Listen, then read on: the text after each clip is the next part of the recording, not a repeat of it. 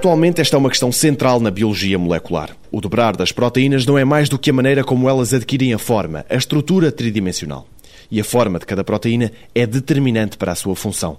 Elas assumem papéis importantíssimos em todos os processos biológicos, desde o transporte de moléculas até à defesa do organismo, passando pela regulação e troca de informação entre órgãos, por exemplo.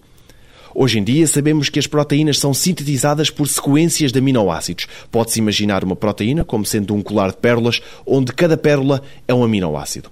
Rui Brito, professor e investigador do Centro de Neurociência e Biologia Celular da Universidade de Coimbra, diz que a dobragem das proteínas vem sendo investigada desde o início da segunda metade do século passado. É uma questão que tem ocupado os cientistas desde o final dos anos 50 do século passado, do século XX e princípio dos anos 60, com as experiências de um cientista, Enfin Sen, que depois inclusivamente foi prémio Nobel por causa disso, em que ele provou que era possível uma proteína adquirir a sua estrutura tridimensional ativa num tubo de ensaio sem mais nada à volta.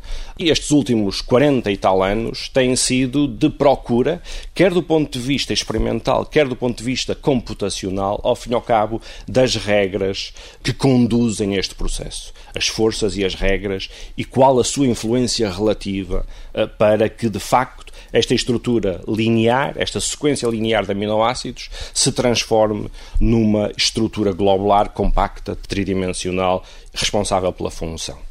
Hoje em dia começamos a saber já muitas das regras. Eu diria que sabemos quais são as forças que estão envolvidas, inclusivamente eh, conseguimos simular em computador muito desse processo, eh, só que mesmo com o poder computacional que nós temos hoje em dia disponível, e que estou a falar de supercomputadores, mesmo com esse poder computacional, simularmos completamente o enrolar de uma proteína, mesmo que seja uma proteína relativamente pequena, e quando eu digo uma proteína pequena, uma proteína com menos de 100 aminoácidos, nós já estamos a conseguir simular a aquisição de estrutura tridimensional. O problema está quando nós aumentamos o número de aminoácidos e, portanto, aumentamos drasticamente o número de átomos envolvidos nas interações e, portanto, estamos a falar de milhares de átomos a interagir uns com os outros. E isto, do ponto de vista computacional, é, é muito pesado.